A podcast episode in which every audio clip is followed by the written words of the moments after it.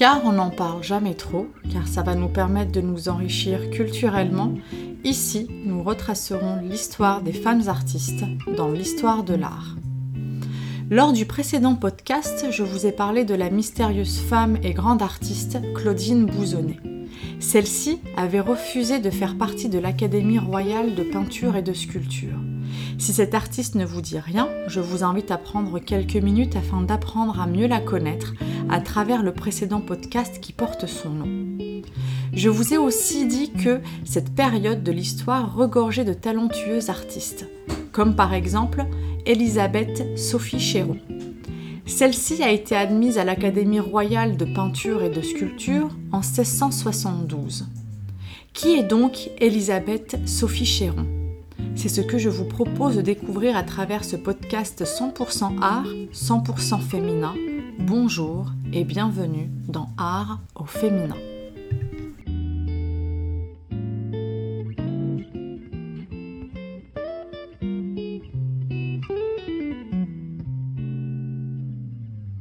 Elisabeth Sophie Chéron est venue au monde le 3 octobre 1648 à Paris et est décédée le 5 septembre 1711.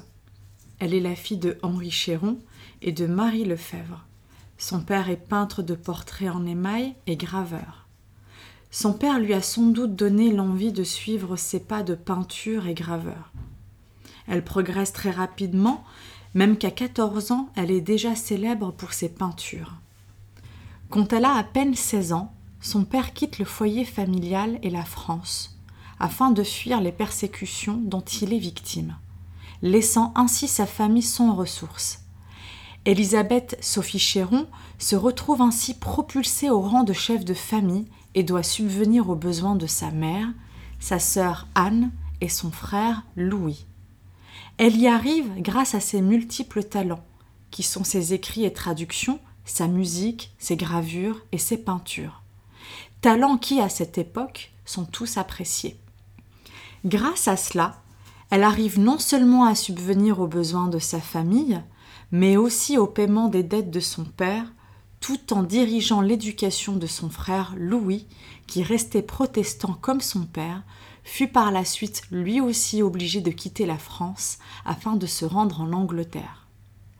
Sophie Chéron est reçue à l'Académie royale de peinture et de sculpture en septembre 1673, sur recommandation de Charles Lebrun, qui est le fondateur de cette institution et qui a fait en sorte qu'elle y soit agréée le 11 juin 1672. Elle est ainsi la quatrième femme peintre à entrer à l'Académie, neuf ans après Catherine du Chemin et trois ans après les sœurs Boulogne. Elle se présente à l'Académie royale de peinture et de sculpture grâce à un autoportrait. Un autoportrait où elle se représente en femme d'esprit, un dessin à la main. Elle affirme ainsi son talent et le soin qu'elle prend à présenter ses œuvres, alors même que l'étude du modèle vivant est interdite aux femmes. L'Académie, estimant ses ouvrages très rares et dépassant même la force ordinaire de son sexe. Comme je le disais, les talents de cette femme artiste sont nombreux. Elle a d'ailleurs exposé ses peintures au salon de 1673 à 1699. Ses talents de graveur lui permettent d'offrir à l'Académie un recueil de gravures qu'elle a réalisé d'après Raphaël et qu'elle dédie à Robert Decote. Elle y interprète des dessins de sa collection et de celles de Roger de Pile. Pensionnée par le roi, elle reçoit une gratification de 400 livres de 1700 à 1710. Son talent de musicienne, quant à lui, lui ouvrait les portes de Bologne, où elle faisait paraître son premier volume du psaume, traduit en vers, avec des illustrations de son frère Louis, qui est artiste.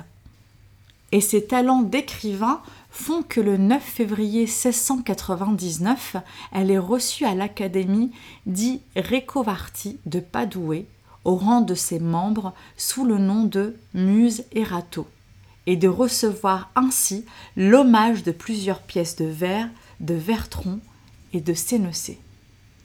L'illustre mademoiselle Chéron aura marqué son temps grâce à ces différents travaux que vous pouvez retrouver afin de vous rendre compte de ce qu'elle aura produit.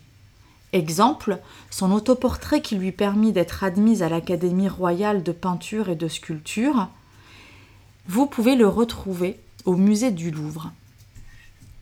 Pour terminer ce podcast sur la Sappho de son temps, je vais citer quelques lignes que vous pouvez retrouver dans le Parnasse des Dames à la page 162 de Briard de Sauvigny.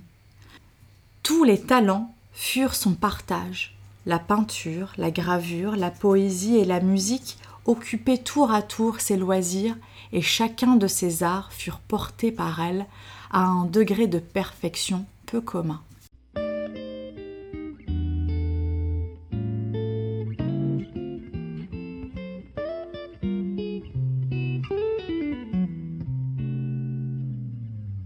Un grand merci pour votre écoute.